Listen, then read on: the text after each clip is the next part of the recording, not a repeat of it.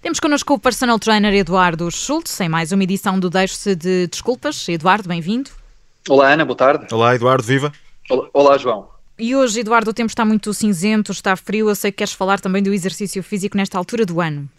É verdade. Este período, outono e inverno, é um período em que nós tipicamente estamos mais suscetíveis, por exemplo, a doenças do foro respiratório, questões gripais, questões virais, e às vezes põe-se a questão se neste período é ou não é pertinente continuar fazer exercício físico, visto que algumas pessoas ainda pensam que se porventura se exercitarem e se colocarem o seu corpo em algum tipo de limite físico, podem ficar mais suscetíveis a, a, a apanhar estas, estas, pequenas doenças e então resguardam-se e pensam se calhar não é a altura ideal para treinar. E hoje falarei aqui um bocadinho sobre isso. Mas antes disso, eu gostava de voltar aqui a um tema que servirá também de base para aquilo que nós vamos conversar a seguir e que é uma, uma, uma situação que muitas vezes me abordam. Ora, pessoas conhecidas, ora, alunos meus, já aconteceu também pessoas que ouvem a nossa rubrica e que chegaram a mim através das redes sociais e que muitas vezes eu percebo que as pessoas procuram respostas simples para temas que são complexos. Quando nós, quando lidamos aqui com o exercício físico, com o corpo humano, com metodologias de treino, são temas de facto muito complexos e às vezes responder de forma simples ou ter uma receita exata, de facto não é possível. Eu dou um exemplo. Eh, às vezes perguntam-me qual é o melhor exercício para trabalhar, por exemplo, as nádegas, ou qual é a melhor estratégia para perder barriga. As pessoas querem, de facto, uma resposta simples, uma receita. E, e eu sinto que às vezes ficam desanimados quando eu, como profissional, ou algum outro profissional, meu colega, responde, depende. Mas, efetivamente, depende. Depende de fatores que são individuais, uh, depende de vários critérios que, são, que, que me permitem a mim fazer escolhas mais acertadas, que recorrendo, de facto, a conhecimento científico, me permite, depois de conhecer a pessoa, perceber então qual é o melhor exercício ou a melhor metodologia.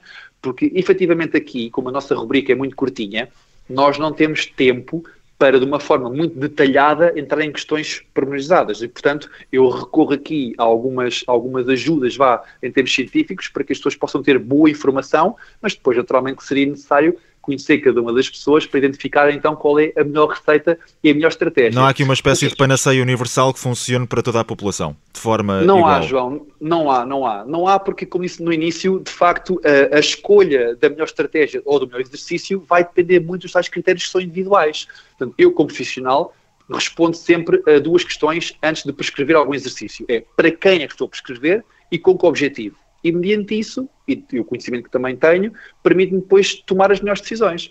Agora, aqui na nossa, na nossa rubrica, nós pretendemos que as pessoas saiam bem informadas, naturalmente, mas efetivamente depois obedecerá, como disse há pouco, aos tais critérios individuais para a escolha de, dessas mesmas estratégias. O que é facto é que as pessoas recorrem muito a essas receitas simples porque é isso que estão habituadas. Por exemplo, revistas que vendem uh, fique com a barriga espetacular em quatro semanas uh, ou fique com as nádegas impecáveis com um programa de treino com três exercícios.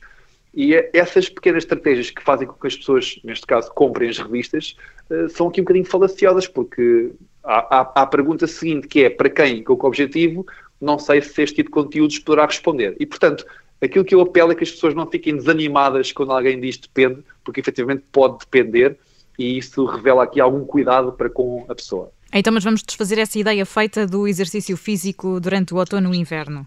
Que, bom, fragiliza, que fragiliza o sistema imunitário, é isso? É, é, bom, há pessoas que pensam assim, mas o estudo que trago aqui hoje, de facto, acaba de demonstrar o contrário. Então, o estudo em causa um, tinha aqui 1.002 pessoas como objeto de estudo, entre homens e mulheres, dos 18 aos 85 anos, e durante 12 semanas, e precisamente no período de outono e inverno, foram acompanhados no programa de treino. E o que é que se verificou aqui? Que para as pessoas que tinham melhor condição física, tiveram uma redução de 46% no total de dias de doença do foro respiratório. E, portanto, as pessoas que estavam em melhor condição física. Por outro lado, as pessoas que praticavam com mais regularidade, portanto, as que faziam exercício físico cinco vezes por semana ou mais, tinham também uma redução na ordem dos 43% de dias de doença, quando comparadas com as pessoas que faziam apenas uma vez por semana ou, às vezes, menos. Portanto, em resumo, não só as pessoas com melhor condição física, como aquelas que são mais regulares no exercício físico, vêm reduzidos para quase metade os dias de doença do foro respiratório em períodos de outono e inverno. Uh, além disso, um dado aqui muito importante, mesmo aqueles que adoeciam, dentro desses aqueles que eram melhor condicionados fisicamente e que praticavam com mais regularidade, viam os sintomas dessas mesmas doenças respiratórias atenuados, portanto, sintomas muito mais leves e períodos de recuperação muito mais rápidos. Portanto, à pergunta se no outono e inverno devo ou não devo exercitar-me, a resposta é clara, sim. Obviamente que sim. E quem já o fez ao longo do ano também uh, tem, acaba por ter benefícios, porque de alguma forma parece que já vem uh, mais bem preparado, uh, com o sistema imunitário também em forma. Pelo menos um pouco mais resistente.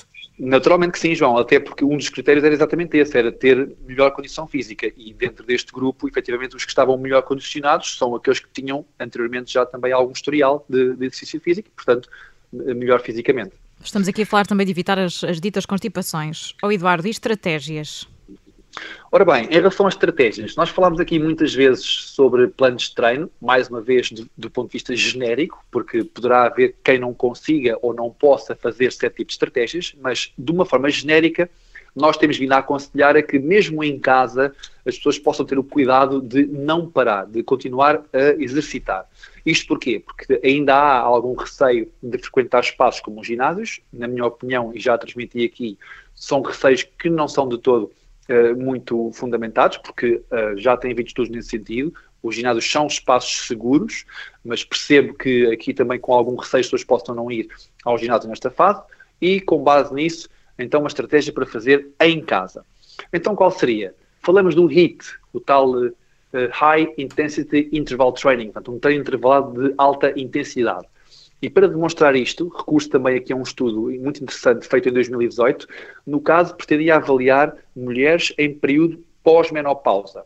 E porquê? Porque é de facto uma altura sensível para as mulheres, em que quer do ponto de vista cardiovascular como do ponto de vista metabólico, há aqui algumas alterações e, portanto, poderá haver também aqui um certo caminho no sentido de ficarem menos bem fisicamente e até de saúde. E, portanto, para que isso possa ser evitado, o treino é uma estratégia e o que se pretendia, de alguma forma, aqui eh, perceber é se o treino, o tal HIT, poderia ser uma dessas estratégias. E o que é que se fez? Dividiram-se um grupo de mulheres num, num, primeiro grupo em que faziam um treino chamado tradicional, portanto, com 30 minutos de caminhada e 30 minutos de treino de musculação, portanto, treino de força, e um segundo grupo de mulheres que fazia 10 séries de dois exercícios apenas. Um minuto a subir e descer de um step, um minuto de intervalo e a seguir um minuto seguido de agachamentos só com o peso corporal. Portanto, esta era a série que compunha o HIT. E este programa de treino foi feito durante três meses, três vezes por semana. Conclusões. Ambos os grupos melhoraram bastante a performance quando foram depois colocados no teste de caminhada, portanto melhoraram muito esta, esta, esta performance na caminhada. A parte muscular manteve-se idêntica nos dois grupos e houve melhorias metabólicas, portanto, mulheres que tinham inclusive propensão para diabetes, portanto, já pré-diabéticas e diabéticas, mesmo não alterando nada na sua alimentação, viram melhorados em ambos os programas de treino o seu quadro clínico. O que é que isto quer dizer? Que o treino convencional tem benefícios, mas um treino em casa com recurso a pouco ou nenhum equipamento, no caso com o HIT, também os teve. E, portanto, não há mesmo desculpas para que as pessoas não se exercitem, o que vale é não ficar parado. Exatamente, e cada caso é um caso, como dizias no início, portanto, nada como consultar também um, um profissional que, que, nos dará aqui o melhor exercício para, para fazermos também em casa. O Eduardo Schultz é personal trainer, junta-se a nós todas as semanas no Deixe-se de Desculpas. Eduardo, obrigada, até para a semana. Obrigado aos dois e uma boa semana. Obrigado. Abraço, Eduardo.